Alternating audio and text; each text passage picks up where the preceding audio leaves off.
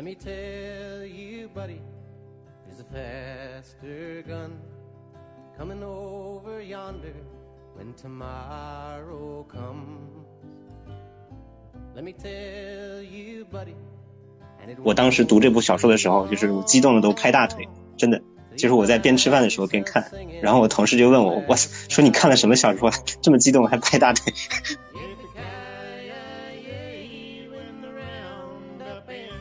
就这种骇人听闻的恶，它可能就藏在一个日常的你甚至分不出好坏的人群之中。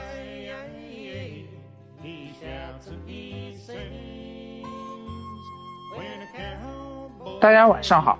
欢迎收听新一期的深交播客，我是本期播客的主持人彭若愚。今天我们要来讨论的是一位美国作家科马克·麦卡锡，他被誉为是当代美国最伟大的作家之一。他致力于书写美国及墨西哥中下层人民的生活及人生感受。他的小说当中既有令人震颤的暴力与屠杀。却又有优美如画的田园诗和柔细浅心的安魂曲，故而被评论家称为“地狱与天堂的交响曲”，是可与中世纪以来的文坛巨星但丁、爱伦坡、梅尔维尔、福克纳等人的杰作相媲美的当代经典。那么今天我们也很有幸，请到了文学编辑渡边老师，来同我们共同探讨麦卡锡的文学创作。以及由其小说衍生而来的影视改编。大家好，我是渡边，我的本职是一个编辑，嗯，同时也是一个不知名的 B 站 UP 主。很高兴今天能跟若愚兄一起聊一聊麦卡锡。啊，首先我们还是想就是跟各位听众介绍一下科马克麦卡锡是一位怎样的作家，他缘何能够被称为是当代美国文坛最伟大的作家之一？不知道渡边老师可否为我们简单介绍一下？麦卡锡这位作家的生平呢？其实麦卡锡的生平资料我们能够查到的比较少，嗯，相较于其他的名作家而言，就是因为他是一个相当于塞林格那样的一个文学隐士一样的人物，但是我们对他的生平，包括对他的私生活，包括对他现在在做什么啊，都知之甚少。可能只知道的一些信息就是，他是一九三三年出生的人啊，他虽然出生在罗德岛。但是他在幼年时期就随家庭迁移到了美国的南方田纳西州，包括他人生的大半部分时间还都是在美国南方度过吧。所以我们一般会把他认为是所谓的美国南方作家。嗯，他并不是一个特别多产的作家嘛。嗯，他生平只创作了大概十部作品，但是已经达到了像迈尔维尔、福克纳、海明威嗯这种级别的一个。水准，或者说他在文学史上的地位，已经可以和这几位前辈相提并论了。嗯，这是非常少见的，所以我觉得他是当代少数应该说硕果仅存的还可以担得起文学大师这种称号的人吧。麦卡锡他是一个强烈风格化的作家吧，他的作品面目很分明，然后掷地有声。我觉得他的作品并不会受到国别或者语言的限制，因为他关注的始终都是。人类和命运搏斗，像这种根本性的主题，那么他用十部长篇就给自己在美国文学史上树立了一块几乎无法绕过的花岗岩界碑。注意啊，是花岗岩，不是大理石。他身处在这个美国文学主流最粗的树干的一部分，在他之前的呢，可能是赫尔曼·迈尔维尔，是海明威，是福克纳，以及整个黑暗有力的南方文学谱系。那在他之后啊，我暂时还没有看到有谁能够替代他的位置。从您刚刚的介绍当中，我有一两个小问题。一个当然您刚刚讲到了，就是麦卡锡他个人生活上，他几乎就是一位隐士嘛。对，我们也知道他基本上是离群所居，也鲜少接受采访，他很排斥参与公众活动或者是公开谈论自己的作品。嗯嗯。但我们去看他，就目前有译介的八本小说。基本上每一本小说，它都会有关于一些探索和冒险的那种元素，所以他的小说，尤其是他的那个西部小说《边境三部曲》，这样一个几乎是隐士一般呃生活着的作家，他缘何能够写出这样的探险类型的小说呢？他为什么不会像比方说卢梭那样去写《瓦尔登湖》？我们如何理解他的写作趋向？那为何他的作品和他本人的生活会有这样的反差呢？我觉得麦卡锡虽然他写的小说看起来像是一个冒险性的小说，都是向外走的，但我觉得他恰恰也跟这个卢梭的《瓦尔登湖》一样，它是一个避世小说啊，可以这么说，因为他所写的冒险故事都是在过去，啊，并不是在当代。嗯，麦卡锡，你去看麦卡锡的小说，你会发现他写的故事都是呃上世纪，或者是呃五六十年代，嗯。或者是最近的一本小说，甚至是在未来啊，唯独他很少有当下的，他很少写当代的当下的作品啊，除了那本《老无所依》啊，可能一会儿我们可以聊一下这个《老无所依》。那么对于这种像《边境三部曲》啊，像这个《血色子午线》啊这种发生在过去的冒险故事，我觉得他的这种冒险，恰恰是对于当下、对于当代的一种逃离。所以在这个层面上来讲，我觉得他也是属于一种避世作家吧。这也跟他的拒绝曝光、拒绝这个、拒绝宣传自己的作品啊，跟他自己的这个人生意趣相是相投的。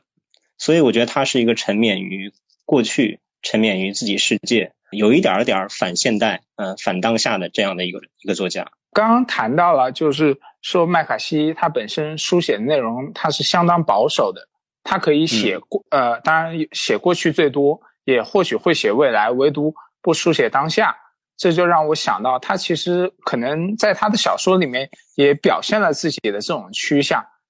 呃，我记得是《天下骏马》里面，就他那个《边境三部曲》的首部。嗯，当时那个牧场主的女儿就调侃约翰·格雷迪，说他是一位开倒车的跃进者嘛。我觉得这个形容，对对，就很妙。因为当时一般都是他讲的那个边境小说，主要都是美墨边境嘛，通常都是墨西哥。跑到美国去，而鲜少会有美国人不辞辛苦的往墨西哥去闯荡。我们刚刚也讲了，他是非常电缅旧日社会，轻视与抵制现代文明的。但是，呃，我们可以把这个的问题先放到后面，结合他呃其他的小说来讲。我们先来谈一谈，就刚刚渡边老师所说的，可能是麦卡锡目前这八部小说里。呃，唯一一部描写当下的《老无所依》，因为这部作品也相当的有影响力，它是被科恩兄弟改编成了电影，同时也斩获了当年的奥斯卡最佳影片等四项大奖吧，应该是。对，还有最佳导演、最佳编剧，还有一个最佳男配吧。嗯，是的。呃，我们知道，因为一项文学作品的影视改编，鲜少有成功之作。虽然麦卡锡的作品也有很多都被改编成了电影，包括像《长路》，它被改编成了《末日危图》，还有那个《神之之子》也是被改编了同名电影，也都入围了各大影展，但好像没有一部电影能够像科恩兄弟的《老无所依》那样获得非常大的成功，因而也有人认为说，只有科恩兄弟他们。导演的电影的气质是跟麦卡锡的小说是最为符合的。那渡边老师，您看过这部电影吗？您有对这部电影有什么看法？我是在很小，呃，不算很小吧。我在上大学的时候就第一次看这部电影，嗯，当时是在电脑上看嘛。当时就看的，我就觉得这是一个很闷的片子。嗯，全片因为也没有什么配乐嘛，这里面的人物他们的台词也特别少，都是那种人狠话不多的类型。然后我就一直等里面的那个猎人和那个杀手，他们两个等他们两个之间有一场激烈的对决啊，结果最后也没有等到。哎，然后到了影片到了中途，这个猎人啊就死掉了啊，我当时还挺惊讶，我一直因为我一直觉得这个猎人他是主角嘛，啊，结果他就死掉了。嗯，然后电影还有很长，这当时就给我留下了很深的印象。等我看完这部电影，我最后是打了一个三星啊，我就觉得这个有点不知所云，其实就是当时没有看懂嘛，然后就还是比较。沉溺于那种就是很激烈的呃枪战啊，很激烈的动作啊那种，嗯那种娱乐电影。但是大概过了有七八年啊，我又回头去看，嗯，就完全不一样，就觉得哇这部电影太牛了，嗯，就是完全不知道我自己当时错过了什么。现在再看的话，我就完全能够 get 到里面的一些用心和一些点啊，包括他所塑造的那个人物啊，包括他为什么叫做老无所依，嗯，这也是非常非常耐人寻味的一点。就是其实这部电影它的主角应该是那个老警长，就是那个汤米琼汤米李琼斯演的那个老警长，对吧？因为后来我又看了那个原著的小说嘛，啊，我才知道就是呃，原著小说里面每一章它会有一段这个警长的自述，那么在这个自述当中，这个老警长就会一直在慨叹，呃，世风日下，人心不古，嗯，所以最后就是为什么叫老无所依？这个老无所依指的也就是这个老警长，包括它里面还有其他的一些深意啊，我都觉得科恩兄弟处理的的确非常棒，因为在很多方面，科恩兄弟跟麦卡锡的确有很多相通之处。你比如说，他们都很沉迷于去拍一些西部，对吧？沉迷于拍这个偶然性、宿命感，还有这种暴力，对吧？这种冷酷的这种血腥，还有一种黑色幽默等等啊。我觉得科恩兄弟的确是在气质上和麦卡锡非常非常的契合啊。我觉得科恩兄弟是最适合改编麦卡锡的，嗯，电影作者或者说导演之一吧。但是我很就是我觉得有点遗憾的就是科恩兄弟没有去拍更多的麦卡锡，比如像《血色子午线》，我觉得就。科恩兄弟可以去挑战一下，应该拍出来也会很好看。但是你像科恩兄弟他们拍过一一个短片集，就是叫《巴斯特》，然后很长什么什么的歌谣，对吧？很长的那部电影。斯克鲁格斯的歌谣。对，我一直记不住这个名字，太拗口了。但是那个那个短片集，他也拍的是一一系列，好像是六个吧。就是西部的故事，然后那个故事我看完之后，我就说哇，这难道这不就是麦卡锡应该写的小说吗？这就像是一个平行世界的麦卡锡没有写出的作品一样，只不过在那个平行世世界的麦卡锡他会写短篇，我们这个平行世界的麦卡锡只写长篇。你有看过那部电影吗？你觉得那部电影是不是有这种麦卡锡的感觉？对，我也有看过那部电影。我看的时候我还没有读过麦卡锡，但是就我现在回忆起来。的确，它是很有麦卡锡的那种，主要是在环境、在氛围的烘托那个层面上。嗯，其实，在这一点上，我就觉得说，麦卡锡的小说其实不是，呃，一般意义上我们认知的那种小说。它的小说其实不在于情节有多曲折，或者是故事张力和戏剧性有多强，它更重点的是它的那个给读者带来的那种氛围感。他对环境、对自然的描写是出神入化的。如果你整个看他的，可能老老无所依，我觉得是个例外，在他的所有作品序列当中，嗯，呃，不只是刚刚杜斌老师你讲的，就是说他可能是描写当下的，而且我觉得这可能是他唯一一部，我觉得说真的特别紧张、刺激、故事性特别强的一部。其他的话，并不是说他没有故事，只是说。他在故事的中间一个很简单的故事线，它重点会插入大量的环境描写，插入大量的人和环境之间的那种很野性、很蓬勃的那种力量感。它重点突出的是环境与人物，而不是情节。的确是，《老无所依》可能是麦卡锡情节性最强的一部作品，包括他他的写法也非常的像是剧本一样。你看他的那个一幕一幕，然后视角之间的转换。我就感觉这个电影完全就按照这本书来拍就可以了，就会很就会很好看。嗯，是的，他都已经他都已经帮你把一些分镜，帮你把一些这个剪辑都想好了，你直接按他这个来就可以了。嗯，对我看这本书的时候，就跟杜云老师在这一点上的想法真的是不谋而合。我觉得他写的已经不是一般意义上我们所说的描述性文字了，就是我们如果去看经典小说的话，比方说你去看巴尔扎克。呃，或者狄更斯的小说，我们可能现在有一种说法叫全息式描写，就是你一进去，他会把整个环境布局，他会告诉你，他会告诉你那个屋子里面的陈设摆放，哎呀，还有具体的一些物件，他都会跟你详细的描摹出来，所以我们称之为全息式描写。但你看麦卡锡的，尤其是在《老无所依》这部作品里面，他不是这样写的，他基本上每写的一个地方。他都是刻意要去展现，或者刻意要让读者去了解、去看的。他的每一处文字描写，我都认为像是电影中的那种特写镜头，或者是指示性很强的镜头语言。对，所以就像你说的，科恩兄弟可能去照着拍就行了，但是我觉得科恩兄弟在他们的电影里其实还是做了蛮大的减法的。嗯，因为他的小说。嗯，对，台词上，台词上要比原原著要少很多。嗯，是的，因为，呃，尤尤其是原著，刚刚杜斌老师也讲了，因为它有大段大段的老警长的独白，它跟故事线是并行的。对，就他一边讲故事，一边植入老警长个人那种内心的独白，这其实就让我感觉说，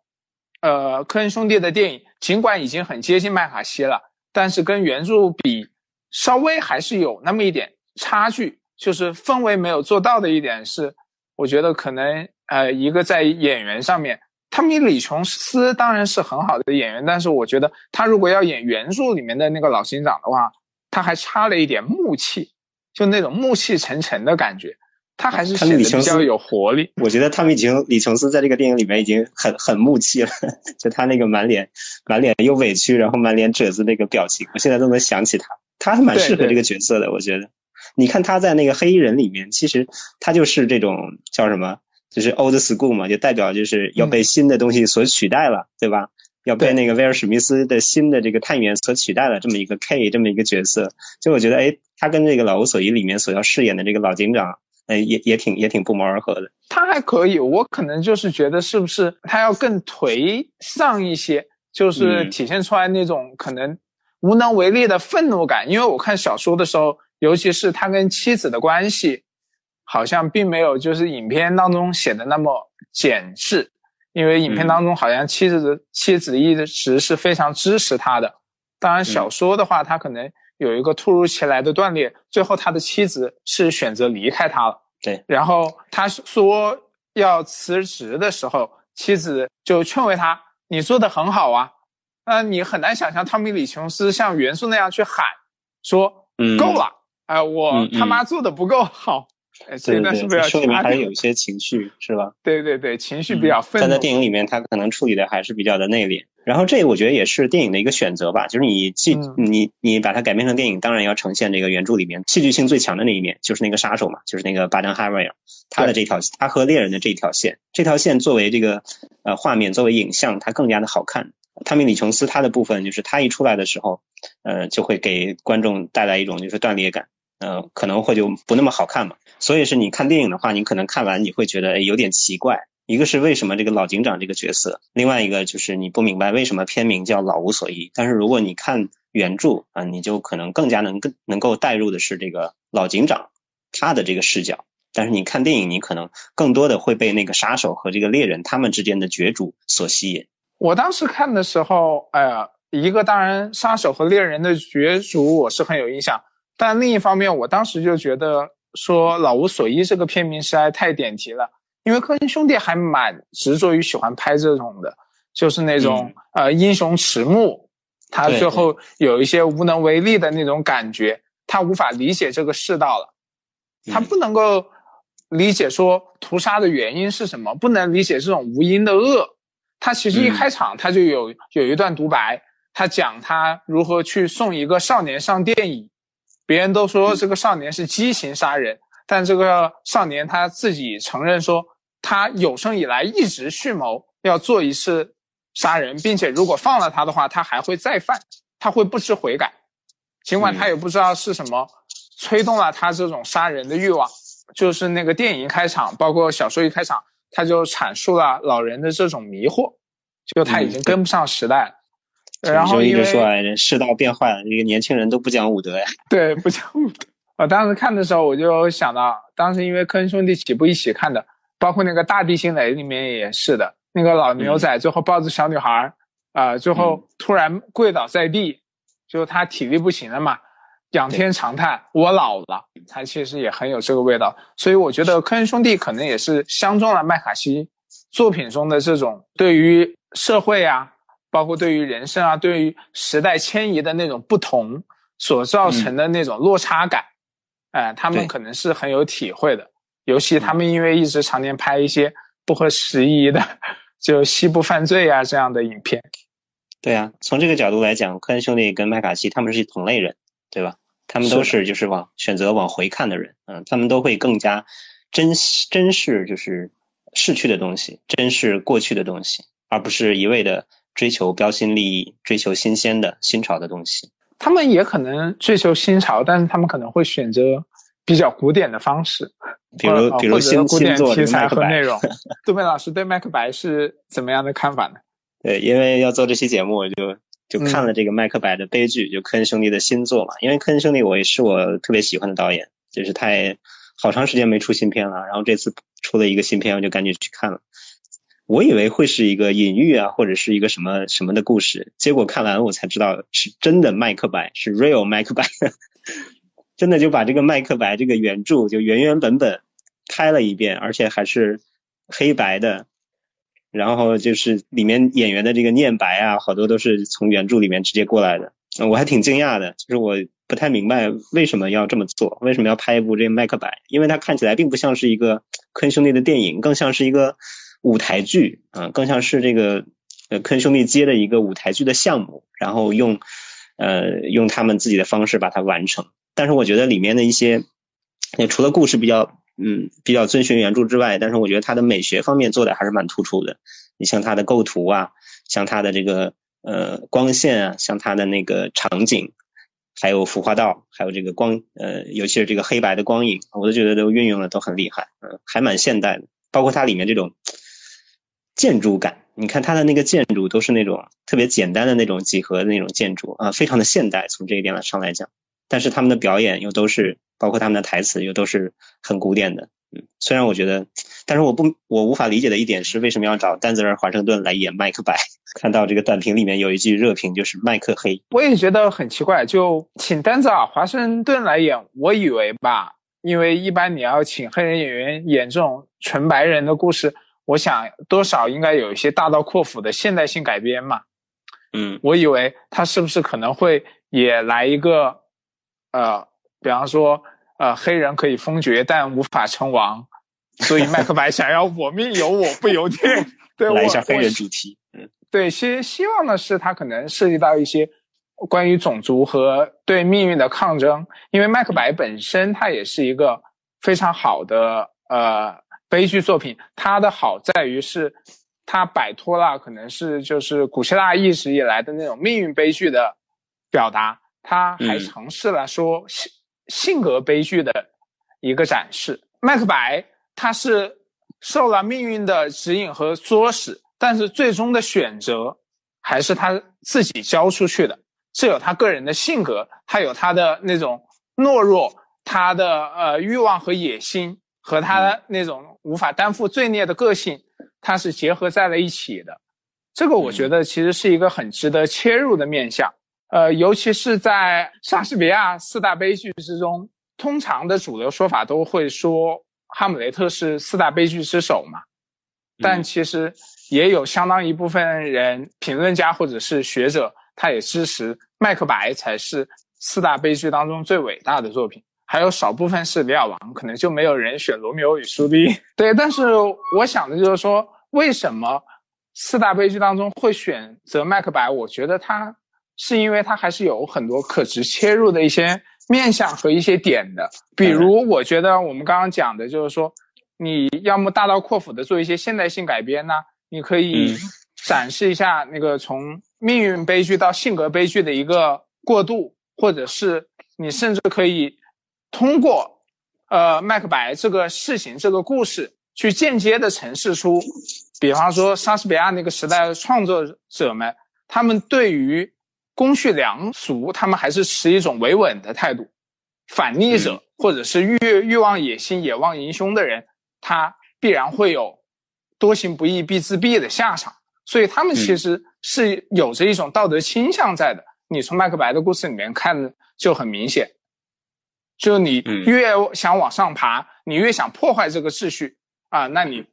终归就会落得做法自毙的下场。再或者，我觉得你甚至我当时看的时候，我很遗憾的就是弗朗西斯麦克多蒙德演的那个麦克白夫人其实不够出彩。麦克白夫人也是这部作品里相当华彩的一个人物。我觉得如果你现代化一点的话，你甚至可以弱化麦克白，你把麦克白夫人突出出来。就像秦桧害岳飞的时候，最突出的其实不是秦桧，而是他的老婆王氏。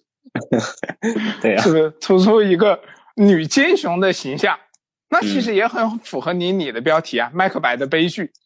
是不是一个无能的男子被老婆操控的一生？对我就觉得他有很多改编的面相，但是他都没有这样做，他反而是大段大段援引了原著文本的台词，这跟他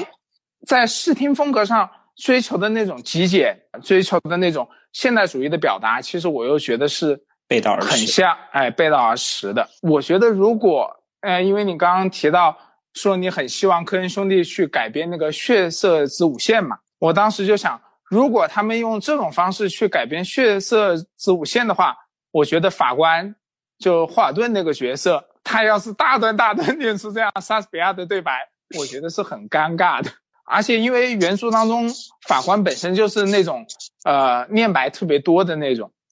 但是可能在影像化里面的话，他还是要尽可能的删减，否则的话，他可能就真的变成了一个戏剧化式的人物了。那真的就成为布鲁姆评价这部小说说，霍尔顿就是一个伊尔古式的人物，是莎士比亚的人物还魂了。那他可能真的就拍成这个样子。所以我觉得话，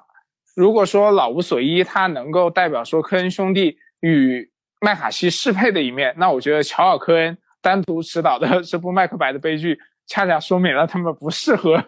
是就是改编麦卡锡的作品的地方在哪里。首先，他们就是不能话多，科恩兄弟的电影话一多，他就不好看。这也是麦卡锡他的小说他的一个吸引人的点，就是里面的人物都感觉。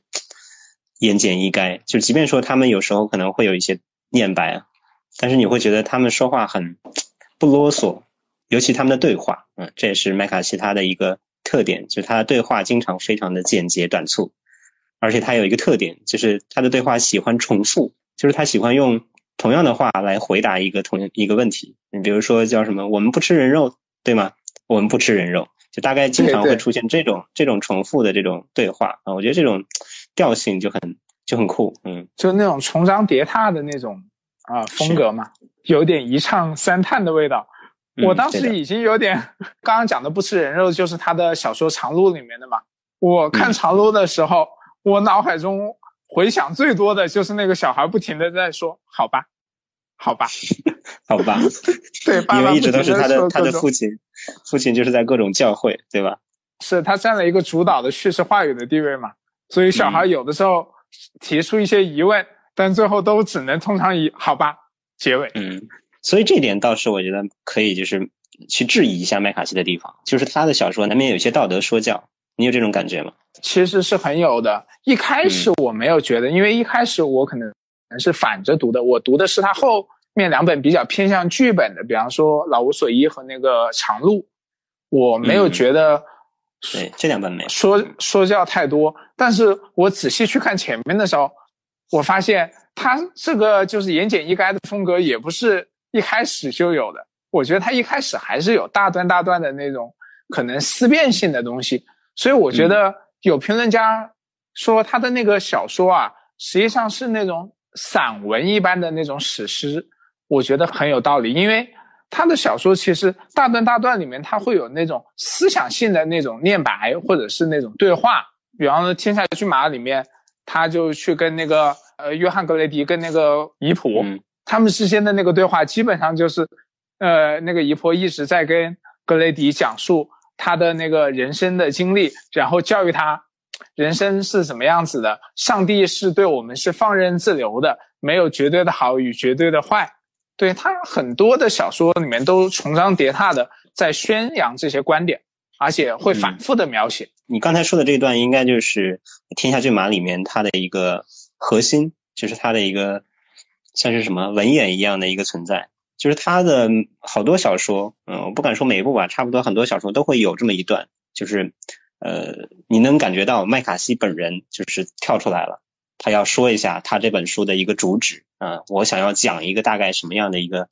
一个意志，在《天下骏马》这本书里面，他就借用这个老太婆啊来表达一下他对于历史啊、对于这个人呐、对于命运啊、对于人性啊等等的一些嗯总括性的一些观点吧，嗯，所以他是有想要表达自己的这个意志、自己的这种道德观念。自己的价值观念这一点的，但是在长路里面，就是基本上就属于一个，因为它的设计的这个结构也非常简单嘛，就是一个父亲带着一个儿子，对吧？那就是肯定是父亲要一直教会儿子如何在这个末日的世界里面生存下来，那就一直是这个父亲就感觉一直是呃麦卡锡的一个附一个附体，就是一直在告诉儿子啊，在末世里面你要怎么怎么样，你要怎么怎么样，对吧？你要坚强啊！你你你不能手软，你对敌人一定不能心慈手软。但是你要还要有坚持自己的底线，就是我们不能吃人肉，对吧？就即便说世界已经糟糕到无以复加的地步，我们仍然要有自己坚持的东西，对吧？还有就是心里面要有火炬，嗯，对，我觉得这可能也是麦卡锡特别突出的一个地方，因为我们之前有聊到过，就是呃，我询问你，就是那个麦卡锡的作品，你认为他是？第三人称全知的还是有第一人称视角在的？你觉得说总体来看，它还是上帝视角，就是第三人称那种全知视角。但是就像你说的，他经常他会想要附身到人物身上，而且他既然他自己是作者，他想要表达的肯定是自己的一个主旨嘛？对，是的。而且我觉得他最有意思的，就体现第一视角最突出的一点就是。跟其他的小说不太一样，你看，其实小说是一一门非常自由的艺术，创作者是可以，就是非常游刃有余的去穿梭于各个人物的内心的，只要他想，他可以把每个人物的心理活动都描述的很细致。但麦卡锡很有意思的就是，我觉得，由于在边境三部曲里面，不管是天下骏马也好，是穿越也好，他们呃这些作品里面。它主要还是围绕着那个主心人物的约翰格雷迪，还有那个比利帕勒姆，他们两个人，呃，一直以来的那个冒险，然后跟他们对话的人，就是他这个时候他上身了，他想要去宣誓一些东西的时候，但他不是利用那个人，比方说穿越里面比利帕勒姆跟那个盲人交谈的时候，我一直以为写法应该是就是盲人在那叙说。自己的那个生平啊、过往啊，以及他的一些感想啊，事实上他也是这样做的。但是体现在麦卡锡的文字当中的是，他是站在比利帕勒姆的那个视角，在转述那个盲人讲的话的。他不是直接写盲人说我怎么怎么样，我怎么怎么样，而是比利帕勒姆听到他的话之后转述他曾经怎么怎么样，怎么怎么样。所以我觉得这这是一个由第三到第一人称他之间一个。转接的一个非常巧妙的点，但其实麦卡锡他在不同的作品里面，他挺喜欢这种视角的转换的，对吧？你看那个《老无所依》，还有这个《上帝之子》，对他几乎每一章他都会换一个人物，他都会换一个视角，对吧？这一会儿呢是这个老警长，老警长这里就是第一人称嘛，那么老警长过去之后就是一个第三人称的，就叙述其他人的。那在《上帝之子》里面就更多了，他做了很多的这个人物的转换。包括很多人物的转换，他都不告诉你这个人是谁，他上来就是直接就是就是对话，或者是一个自述，或者是一个被问讯的一个状态，你只能从他的语言当中、语言内容当中去猜测，哎，这个人是一个什么样的人？他可能是一个呃目睹了主人公罪行的人呢，他或者是一个这个小镇上的一个什么酒馆的老板啊，他或者是一个罪犯呀，他或者是一个警察啊等等。他的这种视角转换其实利用的还蛮多的。为什么要说这个麦卡锡他是上帝视角？是因为他对于整体他的作品的一个观点，他是属于那种很高的一个层面上来俯视整个人的。像我们所说的“天地不仁，以万物为刍狗”啊，他有点这种这种感觉。在他看来，这个人世间所有的人都不过是命运的玩偶罢了。嗯，所以我从这个角度上来说，他是一个第三人称。它是一个全知视角，但是它还是会，比如在《天下骏马》里面，我觉得是他进入人物或者说描写主人公描写的比较成功，或者说最成功的一部吧。你会觉得《天下骏马》里面那个主人公那个格雷迪，感觉他倾注了这个麦卡锡很多的爱啊，你会觉得这个人物特别的高光，特别的受到很多的这个关注。他不像在其他的作品里面，就是他对所有的人物都是一视同仁，都是一个像上帝对人一样，嗯，都是一个无情的状态，嗯。这一点就谈的特别对，因为像其他刚刚我们说的《老无所依》和《上帝之子》，它的确都是多声部叙事的，就它从不同的人、不同的视角去发出的声音。只有像《天下骏马》到那个穿越到平原上的城市，它可能是那个核心边核心点比较突出的，就第一人称比较多的，哪怕是就是有我们可以理解为配角，或者你甚至可以。说的那个一点就是 N N P C 一样的，嗯，他们其实都都没有自己的那种很大篇幅的那种自自己的说说话的那种时刻，多数的时候他们的话是被转述出来的，整个的视角它就是围绕着像约翰格雷迪啊，像比利帕勒姆这样，当然他对约翰格雷迪真的是太偏爱了，我觉得。所以我们说就是麦卡锡的这个十部长篇看起来，因为我还有两部没看，就是你刚才说的《穿越》跟《平原》，我还没看，但其他八部、其他的几部我都看了。我觉得主麦卡锡的主题应该算是一脉相承的，嗯，但是他的叙事风格前前后后还是有所区别的。你比如说《上帝之子》他的写法，对吧？和这个《天下骏马》他的写法就非常不同。因为杜边老师你还没看，我就先不跟你剧透了。但是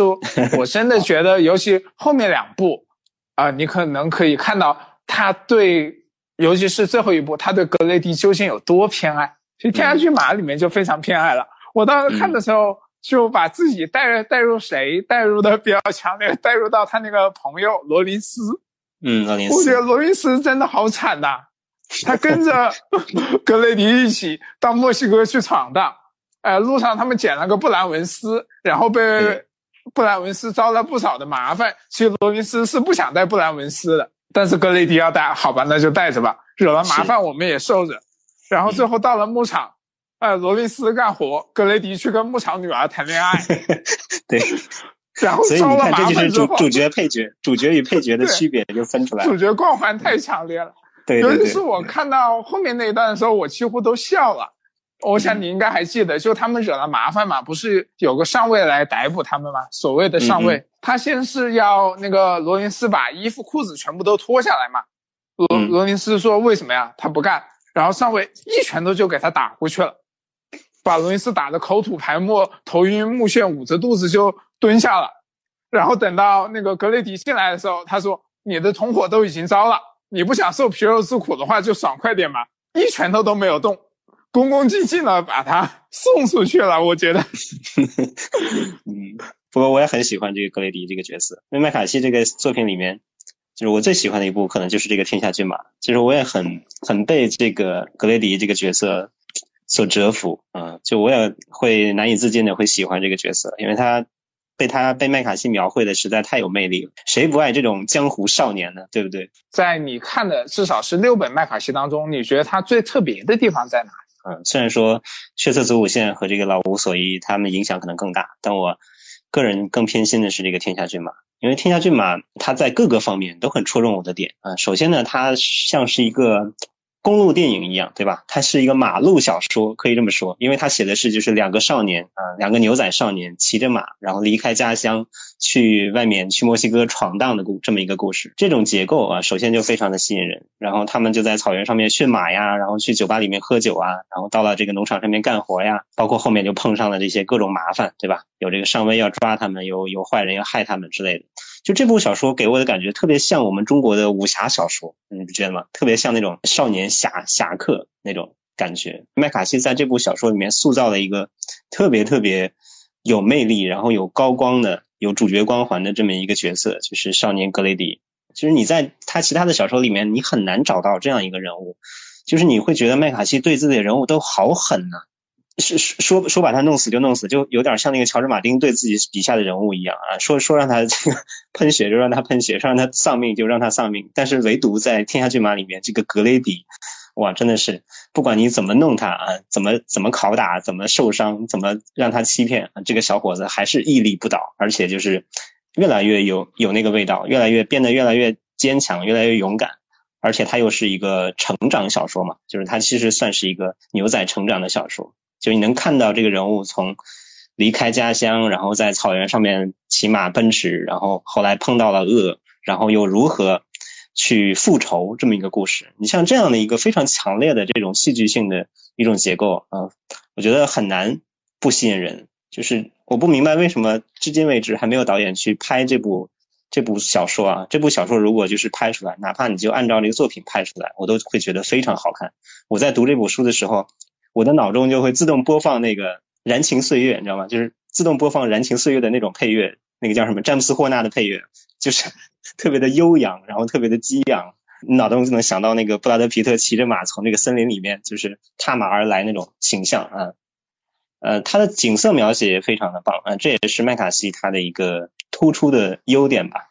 所以我觉得在这部小说里面就集合了麦卡锡。所有的优点，而且又有这么一个非常突出的高光的人物，嗯，所以就很难让我不喜欢，嗯。那我说到这部小说，我现在还是非常的激动，因为我我当时读这部小说的时候，就是我激动的都拍大腿，真的，就是我在边吃饭的时候边看，然后我同事就问我，我说你看了什么小说 这么激动还拍大腿？我说就是《天下骏马》。嗯，我在看完《天下骏马》之后，我就在豆瓣上面发了一条这个爆粗口的一个评论，就得到了很多人的转发。所以在去年，我可能因为这个《天下骏马》这本书，也帮麦卡锡带了不少的货。嗯，因为有不少朋友就是后台发私信、发豆邮给我说，啊，看了渡边老师的推荐，立刻去下单了《天下骏马》。当时我也是看到《天下骏马》的时候，我是不是也是看到了渡边老师的？反正我记得我当时也是。我就说，我操，写的太他妈好了，对不对？哎，标了一个《天天下骏马》评论，嗯，想读。当时这个，因为我的这条评论好像是从呃两三，就是本来这本书的想读数是两三千在豆瓣，然后我有了我这个评价之后，立刻飙升到了三万，就是在短时间内飙升到了三万。当然也是本身这本书它本身它的内容也好，所以很多人他也会看了之后也会继续给他一个好评了，嗯。所以我觉得这本书真的是值得一看的，嗯。麦卡锡中国品牌代言人。应该去考虑申请一下。是对对，去年我去年我是算是一个短短暂的麦卡锡代言人，嗯，非常非常荣幸，也有点不要脸了，嗯。但我看《天涯骏马》的一个感觉，可能跟杜明老师稍稍有一点不一样的是，我觉得没有那么激亢，其实给我感觉还是有一点点小忧伤的那种，很沉郁、很落寞的感觉。当然，尤其是看到最后他那个结尾嘛。结尾部分，约翰·格雷迪啊，他也婉拒了罗林斯的请求。罗林斯说：“这毕竟是我们的家乡。”但是格雷迪说：“这已经不是我的家乡了。”他的嗯，哎，他的父亲也已经不在了，他的爱人哎也失去了。所以他最后，我看麦卡锡写写的确实是非常好。就是他说，他和马骑马人还有另外那匹马继续前行。他们在身后投下的长长影子前后相连，仿佛是一个单体生灵的影子。那影子慢慢消失在渐暗的大地上，消失在未知的世界中。我就觉得这段给整个的那个故事又升华了。嗯，它还是结尾是一个很惆怅、很忧忧伤的，或者说很悠然的这么一个，呃，应该算什么？很惆怅的一个结尾吧。嗯。而且，其实约翰·格雷迪可以说，因为。后续第三部就是那个偏上的城市，它是前两部的主角汇合起来的一本小说。嗯，所以所以我也很期待，所以我就一直留着这两部最后看，你知道吗？我就留着这两部过年过年看。嗯嗯，看到第三部的时候，你会发现约翰格雷迪始终保持着那种少年意气。嗯，虽然他依然很沉郁，很就是与呃在那个当时的那个环境显得不合时宜吧。但他依然内心还是有着那种激情与梦想。我觉得他还是蛮恋爱脑的。具体可能你可以去看 最后一部，他的恋爱脑始终没有停过。但是你不觉得看麦卡锡写谈恋爱就本身就是一个很奇神奇的事情吗？就他很少会写这种儿女私情啊，对吧？他这个麦卡锡是一个最直男不过的一个作家了，我觉得都已经不算直男了，都已经直直直爷了。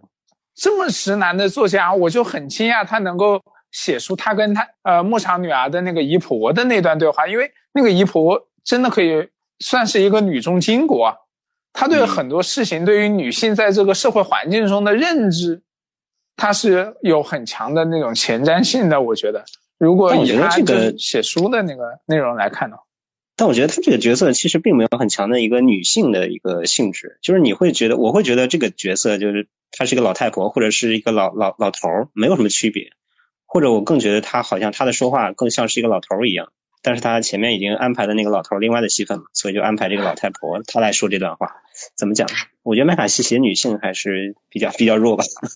并没有有看到他有塑造什么特别成功的女性角色，主要还是男性。我觉得《天下骏马》里面那个姨婆塑造的还不错。其实因为就有一段嘛，我觉得她还是对，因为给了她一个很高光的段落嘛，对吧？所以大家会对这个姨婆印象特别深刻。就很多人看完书，那个《天下骏马》也都评论，就是最印象最深刻的就是那个老太太出场说的那段话，或者是她的一些段落。嗯，的确是因为给了她一些比较重要的台词了。嗯，他可能阅尽千帆之后，他看的比较通透，所以讲的可能于人兮也有戚戚。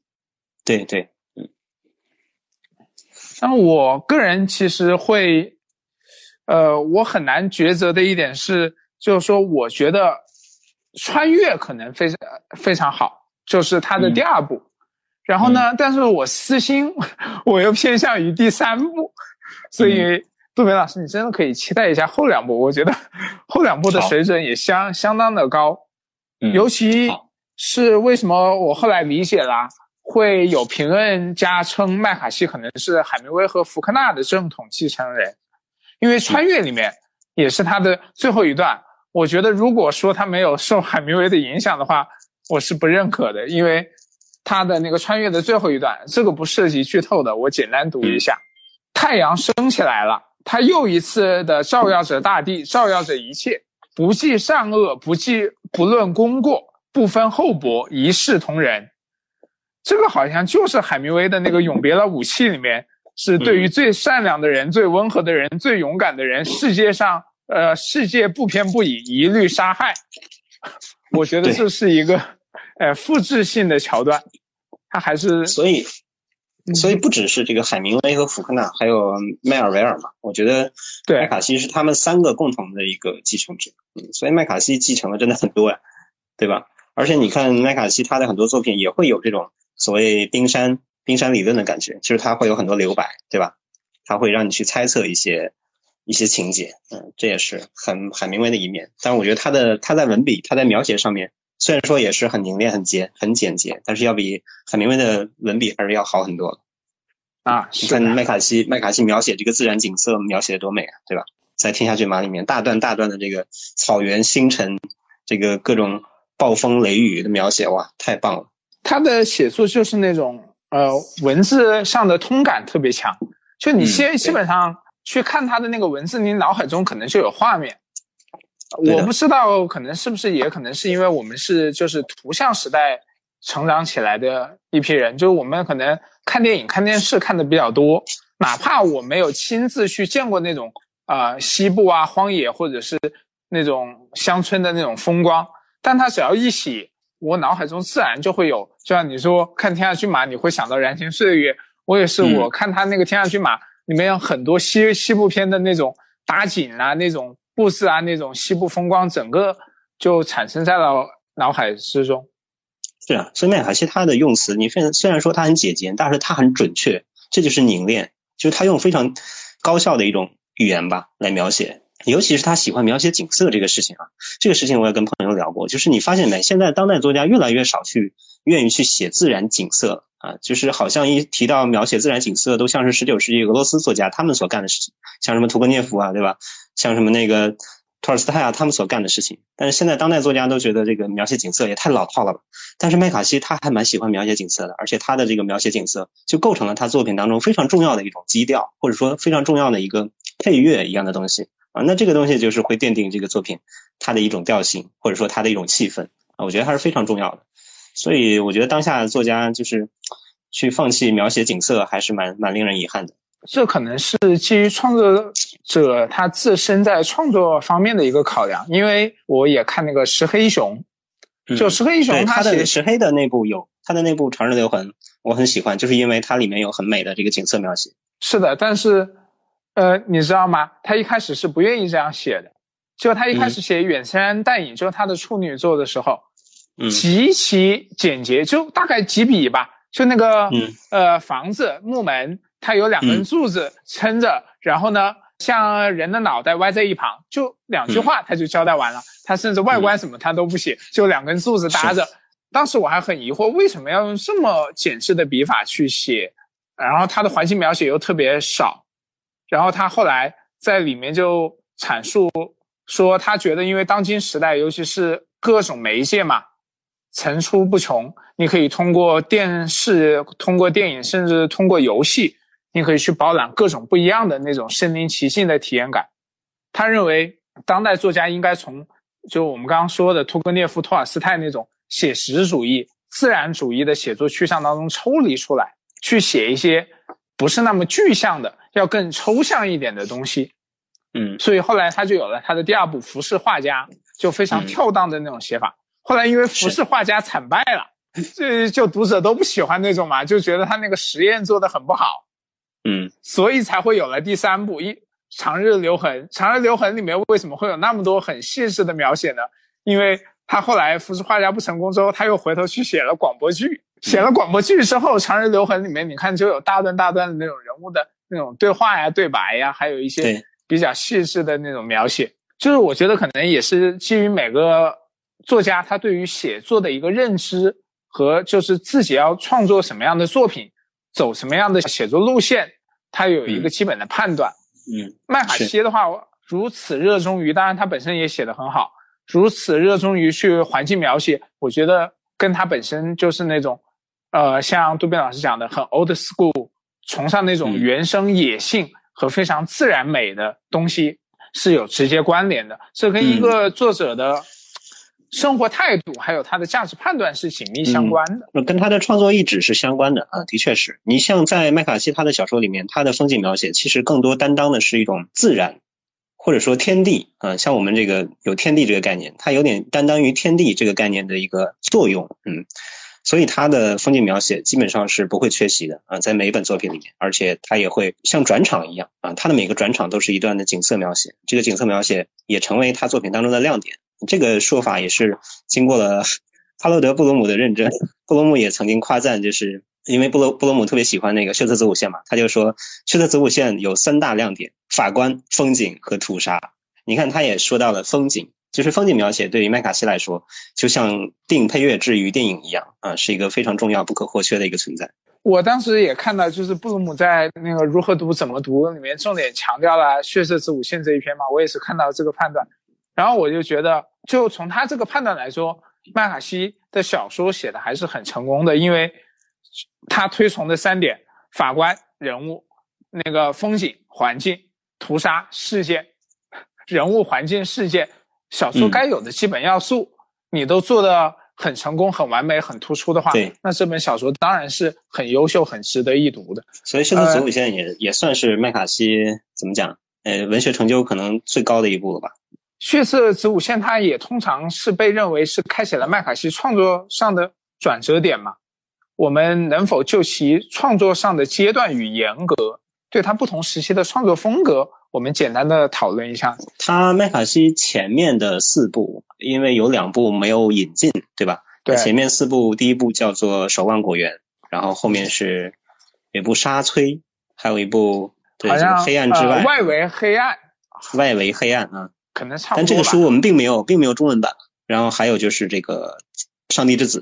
这四部呢，我我有看到有个说法叫什么“南方四部曲”。你有听过这个说法吗？我有听过。那这四部可能就是围绕它的一个主题之一嘛，就是美国南方嘛，对吧？美国南方这个也是一个绕不开的一个话题了，而且它也是美国文学里面非常重要的一个文学谱系。那么在这四部里面，可能属于麦卡锡就是在这南方谱系里面他的一个贡献。那么他也就围绕南方的一些风物啊，南方的一些南方文学的一些脉络在写，可能也会写到他自己。生平的一些东西，因为我了解到那个沙崔好像是根据他自己的一些经历来描写，但是另外两部因为还没有引进，我还没有看过。嗯，这算是他的一个开头一个风格化的一个过程。但是我头我今年也是第一次看了那个《守望果园》，我觉得《守望果园》虽然作为处女作啊，已经起调的蛮高了，就是起的调子已经很高了，就是它的水平已经很高了。但是《守望果园》它有一点不同，就是。他好像《守望果园》的描写在情节上面要更有耐心一点，就是他会写得更密一点，然后大段大段的景色描写，呃，景色描写可能是他所有作品当中最多的。但是《守望果园》它的情节性可能就弱那么一点，就并没有后面它的情节性变得那么强，而且它的情节线可能会多一些，会比较散，就不像后面变得那么集中。所以我觉得他在情节上的追求是有一个由弱变强的，但是他在。语言上面是有一个由繁到简这么一个过程，嗯，就是从前面前期看来，不知道你怎么看？就像你刚刚说的一样，他的整个写作，因为可能除了那两部没有异界的，剩下八本我都看了，嗯，我觉得差异还是有的，而且前期跟后期还有点大，因为我是先看的后期，所以一开始大家都说麦卡锡的那个语言简洁凝练。嗯啊，我是非非常认可的，而且我甚至觉得他过分凝练了，就是尤其是他后期指示性的那种，呃，对长路对吧？哎呀，对对对，太多了，也太凝于一点了。我觉得他太关注于一点的写作了。是，是，就是他没没整个没有发散开来，我好像始终就跟着人物在走，或者说我被人物推着在走，我没有什么自主性，反而是他前期的作品，包括是《守望果园》，我觉得我拥有相当大的呃阅读自主性，就是我可以看到很多，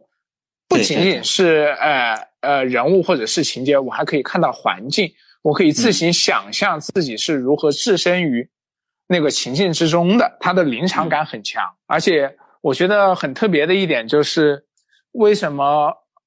说《血色子午线》是开启了他创作上的一个转折点？《血色子午线》是他比较中段的，一九八五年的作品嘛，比较中段的。对，正在壮年的一个作品，的确是，嗯，是一个转折。我觉得可能就是因为他前四部，就我们刚刚谈到的，有两部已经出了，还有两部没有有异界的那个所谓南方四部曲，他可能还是比较偏重于描写，呃，人物在当时的环境中的一种状况。嗯，因为守望果园，它其实一直是，呃，那个老头坚守着呢，他的那个果园嘛，尽管他已经，呃，逐渐的没有办法。在那个环境当中适应和生存下去了。那么像《上帝之子》里面那个巴拉德也是的，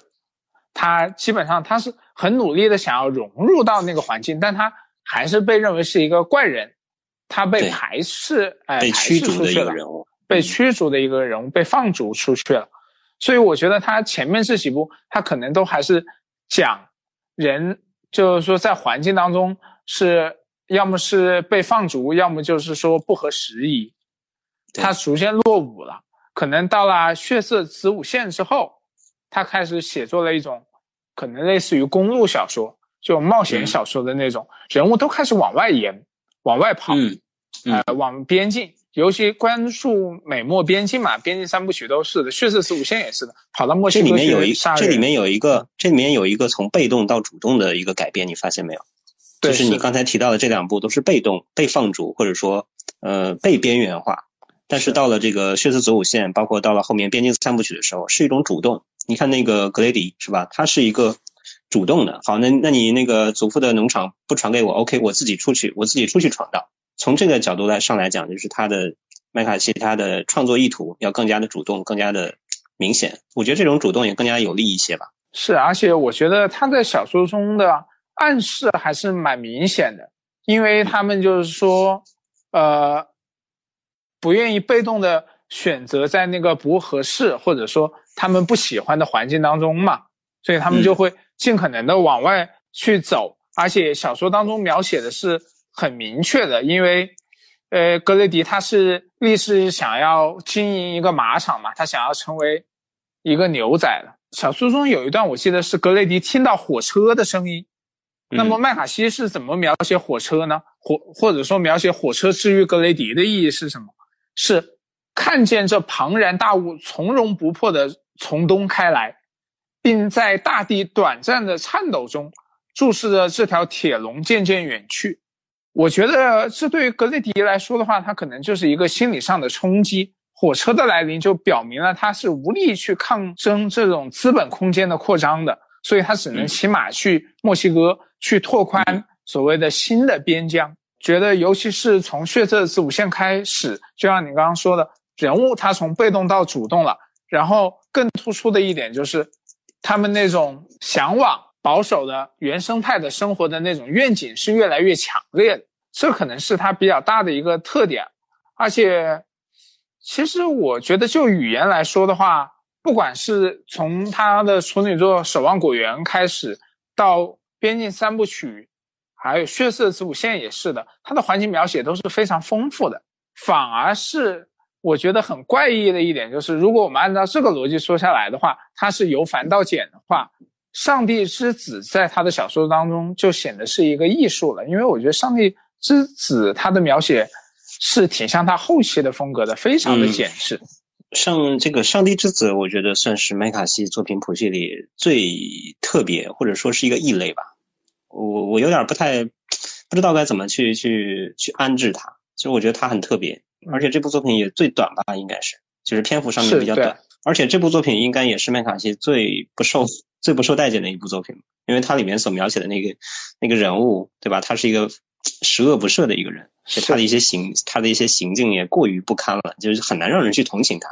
但是他又把他塑造成一个一个主角，对吧？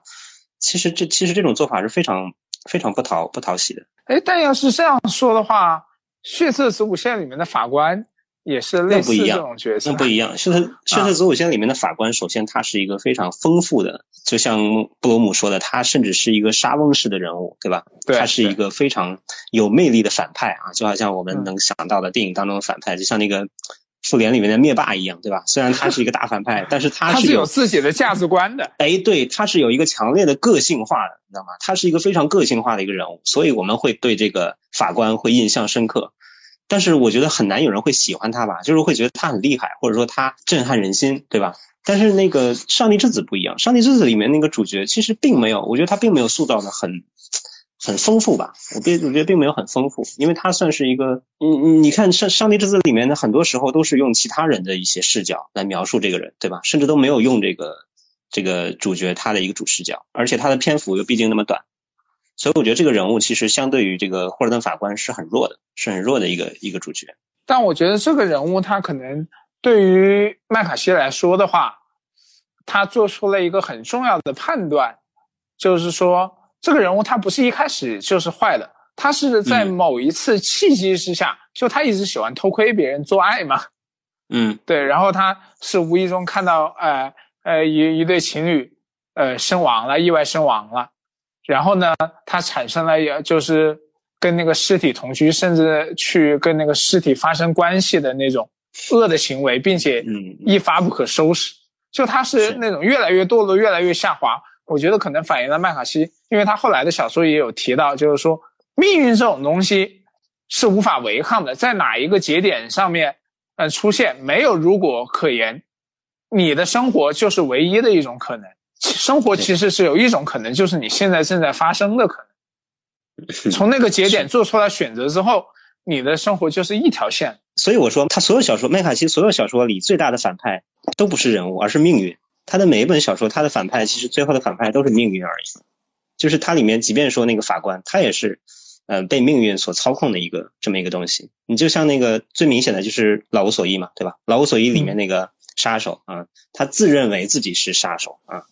你像那个电影里面哈瑞巴登他所塑造那个角色就非常成功嘛，对吧？拿出一一枚一枚一拿出一枚硬币让人来猜，对吧？你 guess，你猜不对了我就杀了你，你猜对了我就放了你。他就像自己就好像是一个死神代言人。但他最后他也被这个，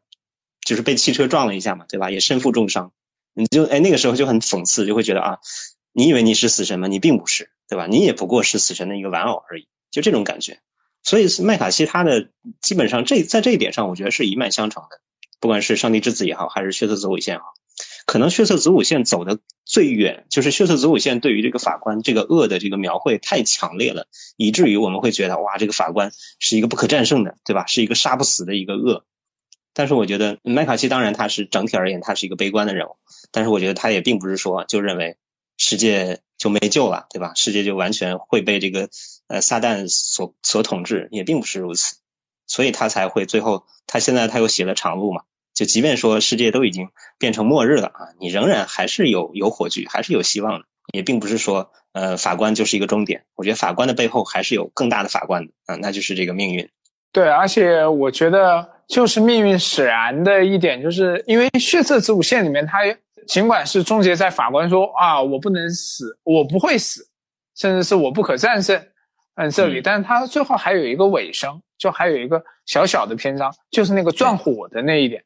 嗯嗯，对，就还是有希望嘛，对吧？是的，还是会给你留一点希望在这里，还是会有抗争出来。我就打比方说，法官他是宙斯，那么总会有盗火的普罗米修斯出现。嗯，对对对对，就是这个意思。嗯，就总会还是有闪电，哎，那恰恰证证明你是错误了，因为你用闪电代替了回答。嗯，就是无无能，暴怒是无能的表现嘛，凶杀和。和暴力，它始终是不能碾平一切的。嗯，就看，所以这看似是不可战区，但是始终会有人，至少会有命运会促使人前仆后继的涌上来去对抗、去抗争。嗯，对，我觉得这也是就是我想为麦卡锡去争取一下的地方。就是很多人都读不下去麦卡锡，就会觉得麦卡锡写的好脏好恶呀，对吧？好不堪呀。但其实麦卡锡他绝对不是说单纯为了写恶而写恶。布鲁姆就是总结的很到位嘛，他就说麦卡锡有本事，他将恶和那种血腥转化为震撼人心的艺术啊，这就类似于我们在电影里面看到的暴力美学，对吧？像昆汀那种，嗯，那种特别血腥的电影，为什么还还是会有很多人喜欢？就是这种感觉，因为它会变成一种艺术感或者是美感。那么这种艺术感和美感，它是可以超越暴力的，它是可以成为一种震撼人心的力量的啊。而这种力量，它不会让人去呃去模仿恶，反而会让人去敬重敬重生敬重生命，敬重与这个恶来对抗的一种正义和力量。啊，我觉得这是麦卡锡他作品的一个动人之处，或者说他的一个价值所在。其实他他的这些，就是他为什么这样写，包括他对于这些事物，他持一种怎么样的观点，都藏在他的小说当中。如果我们大家细看的话，其实可以看得到很，就是他的很多部小说当中，人物斯特啊这些作家。他们在对，因为他们不写，都写活人的事情，对，因为他们都爱写活人的事情，嗯，对，在麦麦卡锡眼里，只有这个生死为，只有生死为大，对吧？或者说死亡可能比生还要更大，嗯，对，就是大家，呃，如果老是想着，哎，我活着，我要怎么去享受，怎么活着，怎么谈恋爱，什么这些事情，就可能入不了这个麦卡锡他的法眼啊，在他眼里，就是时刻要提醒你，你是要死的啊，人都是要死的。就是他会带着死亡去思考生，是这么一个作者，嗯，所以在这方面他就还挺不合时宜嘛，就是有一点这叫什么？大家都在那儿欢欣鼓舞，在那儿开 party，在那儿喝酒，对吧？然后麦卡锡过来就是脸一沉，说你们大家都是要死的，这 就会让人很很不受欢迎，就想把他赶走，是这么一个人。但他我觉得有他这样的人在，嗯，是很有价值的，是很有必要的，因为他会提示我，会提醒我们。其实大家都一直走在这个深渊的边缘嘛，嗯，他其实有一点这种警示作家这种感觉，就是他写的东西都很像一种警示预言，或者说警示预言，对吧？尤其那个长路是吧？是的，嗯，而且他会觉得，因为我看过他的一些采访，哎，他并不觉得他是有意说教，尽管我们在这里讨论，我们觉得他的那种呃。宣教性比较明显了，或者说他喜欢带入到人物去讲他的价值观，但他自己也会认为这些东西都是无意识的。他会去讲一个故事，就是说有一个神射手，他只要看到猎物，他全部都能射死，但最后他会把这些猎物全部都丢弃掉。然后别人来问他说：“你开枪的时候，你你射的那么准，你是睁一只眼还是睁两只眼？”他说：“我不知道，你是睁左，你是睁左眼还是睁右眼？哦，对对对，就是这个，是这样。嗯，因为这个麦卡锡啊，这个麦卡锡就又回到他的一个生平的问题，就是我对他生平比较好奇，我去查了一下他，他就是这个人近几十年在干嘛，然后就查到了一个让我有点匪夷所思的一个结果，就是他近二十年一直在一个新墨西州的新墨西哥州的一个叫做圣达菲科学研究所的地方啊，他在这个地方干嘛呢？他在这个地方去研究一些科学理论，就是他不爱跟作家为伍，呃，就是有有记者过去采访他说，你你最近读什么小说呀？读什么文学作品啊？他都说不读，嗯，这根本就读不下去。就是你会喝脏水吗？你不会喝脏水，那么你你也不应该去看当代文学啊。他就这么一个人，而且他是没有，他跟我们不一样，他不是一个跟我们一样是生活在世世俗世界的这么一个人。我觉得他应该没有什么特别正常的日常生活。他的这个圣达菲研究所就是会研究从什么细胞生物啊到人类社会，从这个量子力学到这个应用混沌学，就是一种跨学科的一种研究机构啊。他这个机构就致力于发现各种复杂事物的一个基本的原理。那么麦卡锡就在大概在一七年还是什么时候就发表了一一篇科学论文，呃，不算论文吧，一篇一篇科学小短文，叫做《凯库勒问题》。那什么什么是凯库勒问题呢？就是十九世纪有一个德国化学家叫做凯库勒啊，他就曾经宣称他自己在做梦的时候，通梦到了一个蛇咬到自己的尾巴啊，梦到这么一个场景，然后醒来之后，哎，就突然说，哎，我想通了，就好像那个牛顿被苹果砸中一样，就说，哎，我想通了一个东西，然后他就通过这个梦发现了这个苯环啊，就是化学里面的一个环绕的这么一个苯环。那么麦卡锡就称。这个为凯库勒问题，然后他就去研究，说怎么这个梦境是通过什么来启示的这个凯库勒呢？那我们平时也会有很多这种时刻，就是无意识是怎么不通过语言就帮我们解答了一些谜题的呢？呃，那么既然这个无意识首先需要去理解语言才能解决问题，那么他为什么不通过语言，却通过梦境，或者说通过一些神秘的东东西来告知我们答案呢？这个麦卡锡他就一直在研究这些东西啊，这些东西在我们正常人看来可能会有一点神神叨叨，对吧？有点这种陷入神秘主义这种感觉的，这就非常的这 个美国南方的精神邪教的感觉。就所以麦卡锡他的思考问题的方式，其实跟我们正常人是不很不一样的，我觉得。所以他也就是会像你刚才说的，哎，这种他所感知到的一些东西，他所感知到的一些所谓命运的感召，都是这种所谓无意识、所谓梦境啊这种东西。并不是一些特别具象化的一些逻辑性的东西。对他就是会对这些，包括是当然是科学也好，但是包括宗教与传统，包括旧日社会，他都会有一种强烈的怀念。这就跟呃杜斌老师讲的那个美国南方的精神邪教，还有文学创作，它都是一脉相承的。我们之前也谈过，那么如何去从这个层面上理解麦卡锡的作品呢？因为杜斌老师之前也有提到，包括福克纳、奥康纳。他们都是沿着这个创作脉络下来的。麦卡锡在当中，呃，他又处在一个什么样的位置？你看美美国南方文学，我们要是聊的话，就会追溯到很远，甚至可以一路追溯到爱伦坡嘛，对吧？像提到美国南方文学，我们都会想到所谓的黑暗呐、哥特呀，对吧？然后美国南方文学，他们也一也经常会是那种反文明、反现代，对吧？他们会很依赖于，会很迷恋过去，会很迷恋这个传统的东西。他们会更加的重视农业啊，重视庄园，重视土地。他们会反对工业啊，反对科技，他们会反对这些新兴的事物。那么在麦卡锡作品里面，你就能够看到这些东西的影子。呃，美国南方文学，它从福克纳，然后到了后面有这个弗兰纳里奥康纳，是吧？包括麦维尔，包括还有很多的这种呃其他的一些作家。一路到这个麦卡锡，我觉得麦卡锡算是一个当代美国南方文学一个非常有力的一个代表吧，有力的一个传声筒。美国南方文学，即便到了现在啊，到了这么一个如此现代的，都已经开始元宇宙了这么一个时代，它仍然在存在，甚至还有一些后继者。嗯，包括啊，美国有一个作家叫做罗恩拉什，我觉得他也是一个非常出色的一个南方文学的一个作家代表。那么麦卡锡他仍然在现在这个现代还在。呃，为这种南南方文学，为这种传统的东西所呼吁吧。我觉得这也是我一直在思考的一个问题，就是这种东西在现代它的意义何在？它仅仅是作为一种不合时宜的一种警示吗？还是它可以有其他面向的一一种考量？但是我觉得像麦卡锡这样的声音，这样的作者已经是。非常稀少了，而且我觉得麦卡锡现在 年纪也比较大了，对吧？所以我很担心，就是麦卡锡之后，美国南南方文学会不会会变得后继无人啊？因为麦卡锡他的确现在他还算，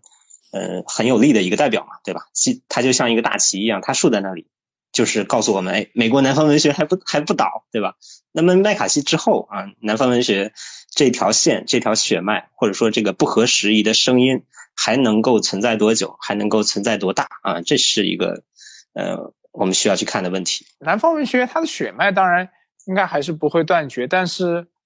可能未必会以就是我们现在能够读到的，因为它一直传承可能是以文文学作品的形式，它未来可能也会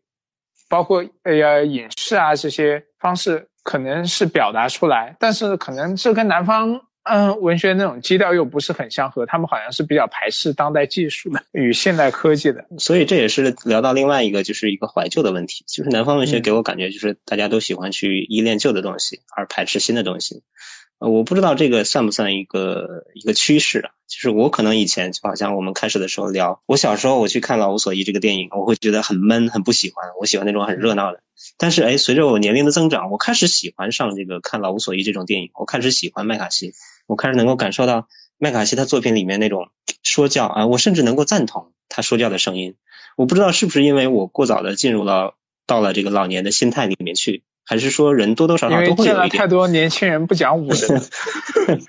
对，年轻人不讲武德，所以你你说这是一个必然的趋势吗？也未必，对吧？也未必。但是我觉得这好像是人性当中一个反思的一个本质吧。就大家到了一定的年纪，或者说过经经历了一定的时间，嗯，都会忍不住去回看，都会忍不住去回想，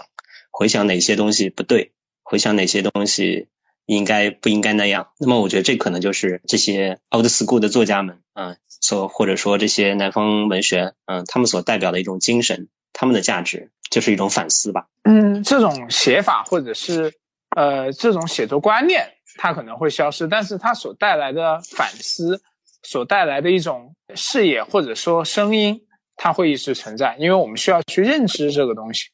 只要它存在，它就必然会有所言说，有所言说，它就必然会走入人们的视野。在麦卡锡的作品里面，就像你刚刚说的，主角都是很容易死的。基基本上就就是说，你可能看到一半，你会发现，哦，原来他不是主角，他是要呃作配或者要牺牲掉的。他对人物的这种把控，我觉得其实是一种，如果你拿电影里面。的呃一种剧作设计来说，叫断裂式的那种剧作设计，就像你看希区柯克的那个《惊魂记》，你看看到一半，主角换人了也是一样。对对，他的小说里很很早就有展示出来了这种方式，而且他的小说人称他的指涉是相当不明确的。就你这样看着看着，我当时看《血色子午线》特别痛苦的一点就是。那个法官那个角色，我始终分不清哪句话是他在说的，因为他一会儿 叫他霍尔顿，一会儿叫法官，一会儿他还叫自己叫看护人，所以你要反复在他甚至什么都不叫，他直接就说，直接就说话。是的麦卡锡，他喜欢描写这种不带任何人物指称的这种对话，就是只能你自己去猜，呃，这个话是谁说的，或者他顶多给你用一个他，是吧？他他他。He she，然后 it，它只能这样，它不说名称，它不说人名它在语言当中，它追求一种韵律感，它的这个韵律感是很是有速度感的，是很迅疾的。那么在他的这个韵律里面，你如果一旦提了一个人名他会感觉他会打断啊，会打断他的韵律，所以他一直都是 z z z，或者 he he he，如何如何啊，他都是这样过去的。是，但是就从这一点上来讲，就因为开开头的时候，呃，杜飞老师你提到了说他的语言是非常凝练的那种嘛。但是，我看的话，好像，因为他早期的作品其实并不是那么明亮，而且长句子很多，尤其在《血色子午线》里面，我一开始很看得很生气，就是为什么？因为我手上拿到那本《血色子午线》的时候，我心想这是排版的问题吗？它里面很多长句子没有逗号，没有标点，哎，没有标点。这不是福克纳吗？对吧？这就不就是学福，拿来就用福克纳，嗯。啊，我我看到看到之后。我才发现哦，他可能是原原来的，据据说他原来的那种原文，它就是那种晦涩的长句子，而且是没有标点。因为他要描写一个比较集中的，你想他描写那个屠杀屠杀的那个场面嘛，对吧？是，就是他们他第一次那个遭遇那个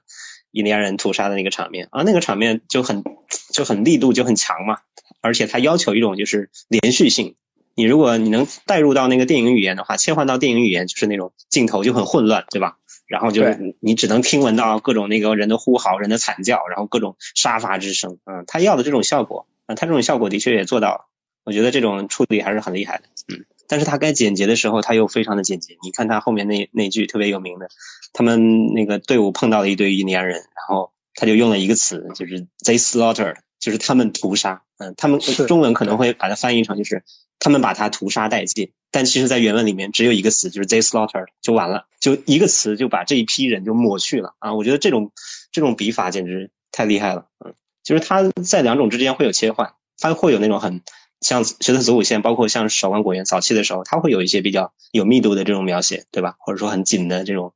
不分段的这种不带标点的这种描写，但是他也也也还保持着他那种一刀必杀这种感觉，一种一刀流啊，对，就是一刀流，就是一刀。对，就一刀就结束了，就跟那个日本武士片里面就一刀，对吧？是，但我觉得可能他这种就是会对，比方说你翻译出来的时候，我不知道英英文它不加标点的长句 会是种是什么奇怪的感觉，但是我觉得中文不加标点的长句，对我当时阅读的影响还是有点大。那你看福克纳呢不也是对吧？福克纳的那个难度更大。福克纳成人看了。这其实就反映了那个世道的一个艰难和艰险，他没有办法再跟上，这个就是说他不能够理解这个世界到底怎么样。这其实是一种更深层次的悲哀吧，我觉得是。这也是麦卡锡一直以来他想通过他的文学想向世人呼吁的一个地方，就是大家都变得不地道了。就是可能在麦卡锡的这个观念里面，就是人得地道。嗯，何为地道呢？就是你。这个开车就得开手动挡是吧？喝威士忌你就得喝纯的，你要是加苏打水，那就不像话，知道吗？就就是这就是这么回事儿。他是那种老派，就老派在这里啊，他心里面是有一种规则的，就是人应该怎么样，那就得怎么样。你要是不这么，你要是不这么干，你就得受到天谴。嗯，他其实是有这么一种感觉的，但是他后来又觉得，哎，他妈的，发现不是这么回事儿。那坏人他也可以逃出升天，好人根本就没有好报啊。这个世这个世道其实是这样的。所以你在可以在他的很多作品里面能看到，对，你看老无所依，死那么多人，那最后那个杀手也没死啊，对吧？他还是反正电影里面反正走了，电影里面是，呃，小说里面也走了，而且小说里面还有一段电影里面没有拍的，嗯，我不知道他是不是为了可能怕跟另外一部韩国电影有撞，所以他去掉那一段，呃，就是那个奉俊昊的《杀人回忆》啊，杀人回忆。呃，里面可能有有一句话跟小说里面的那个话是非常近似的。哎，就那个老回忆早，杀人回忆早还是这个老无所依早？好像是《杀人回忆》早，《杀人回忆》好像是零五年的吧，我记得看一下。对对，后面那个，但是这个书肯定要比《杀人回忆》这个电影要早。对对对，那肯定。而且我觉得麦卡锡肯定没看过《杀人回忆》，麦卡锡肯定就是不看电影的人。只是我觉得可能科恩兄弟，我当时就很好奇，他为什么没有把这一段放进去？我个人 猜测是不是怕有？是是是，对对对，因为在就是跟听众们说一下，因为在这个《老无所依》这个书里面，最后他有一段台词是跟那个《杀人回忆》的最后那段话是一样的，是吧？异曲同工。就是去问，哎，说问那个小孩问那个见过那个杀手的那个小孩说他是一个什么样的人啊？那小孩说就是普通人，他长得跟所有人都一样，他长得跟所有人一样啊。这个就是那个奉俊昊的那个电影，就是他像所有人。我觉得，我觉得这一点也是真挺妙的，就是说明这个哎，大家想的是一一样的道理，就是这个恶，对吧？这个恶它并不是那么的容易识别、容易辨别的啊，它就在甚至已经不显得那么特殊了。它就在我们的日常当中，这才是真正让人觉得可怕的地方。嗯，就是恶就在生活当中，嗯，就可能就在就潜伏在你的身边。就你这个社会已经不是一个正常的社会了，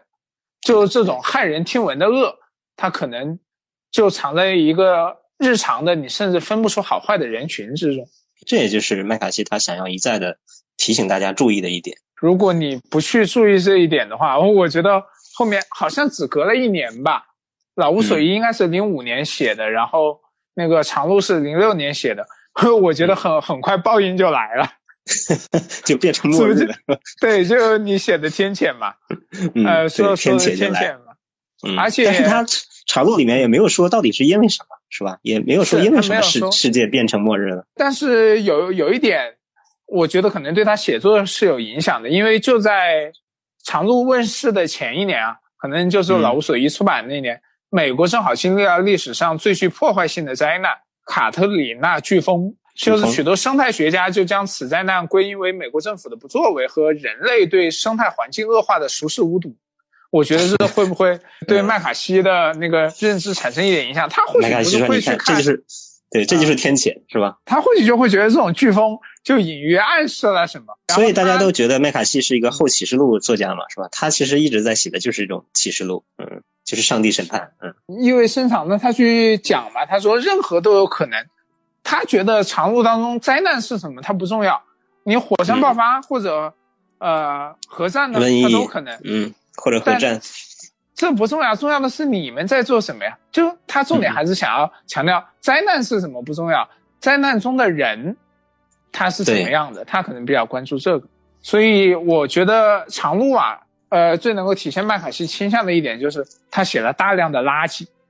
大量的废品，因为他当中有太多的那种垃圾和废品的书写了。那个基基本上那个爸爸跟小孩他路过的那些地方都是满目疮痍，都是那些什么废废弃的车胎呀。对啊，这就是末日的风景啊。对，过过期罐头啊，他可能隐隐也是对麦卡锡这种保守的呃 old school 的人，他对于消费社会的一种讽刺。你这种物质过剩了，其实灾难真正临头了，这些都是冗余，都是都是垃圾，嗯，都是垃圾。哎，所以你看麦卡锡这个人真的是好，好老派，是吧？很少见到他这么老派的人。如果现实当中你跟人这种人在在一块儿坐一会儿，我估计是很难受的。他会一直忍不住的，他去他去跟你念叨。我觉得可能你别看他的小说里面。写的一些人都是人狠话不多的，这这是主角，但他自己附身的那些配角话都是特别多。对对对，他还是有有很多想要吐槽、想要这个抱怨的地方。